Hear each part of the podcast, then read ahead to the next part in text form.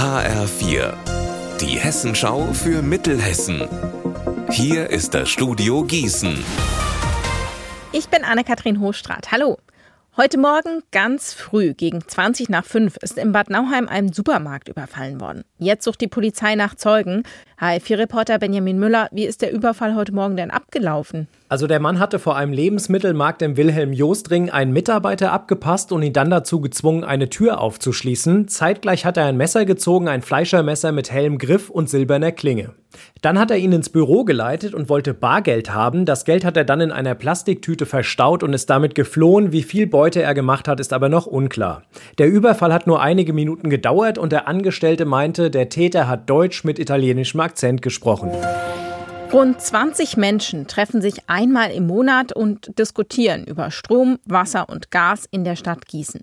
Das ist die sogenannte Agenda Energie. Heute hat sich die Gruppe das Klärwerk der Stadt angeschaut, denn hier ist seit mehr als einem Jahr ein Blockheizkraftwerk im Einsatz. Das sorgt dafür, dass ein Großteil der Energie hier in einer Art Kreislauf bleibt. Sehr zur Freude vom Betriebsleiter Thomas Becker. Es war auch sehr, sehr viel Arbeit, aber sehr viel Freude, weil wir haben eben eine Energieersparnis von knapp 850.000 Kilowattstunden erreicht für uns im Jahr. Es ist halt hier dieser energetische Umbau zur rechten Zeit geschehen.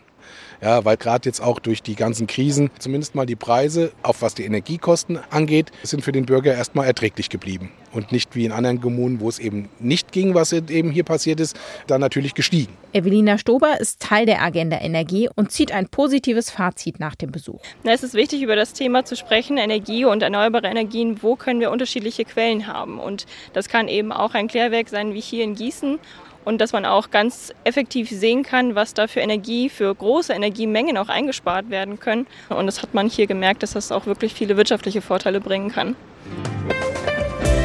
Unser Wetter in Mittelhessen. Es ist schwül warm. Jetzt am Nachmittag steigt die Gefahr für Gewitter und Regen. Die Sonne kann aber auch noch mal rauskommen. Bei bis zu 27 Grad in Kirchhain, 26 Grad in Langgöns und 27 Grad in Runkel. In der Nacht werden Regen und Gewitter weniger.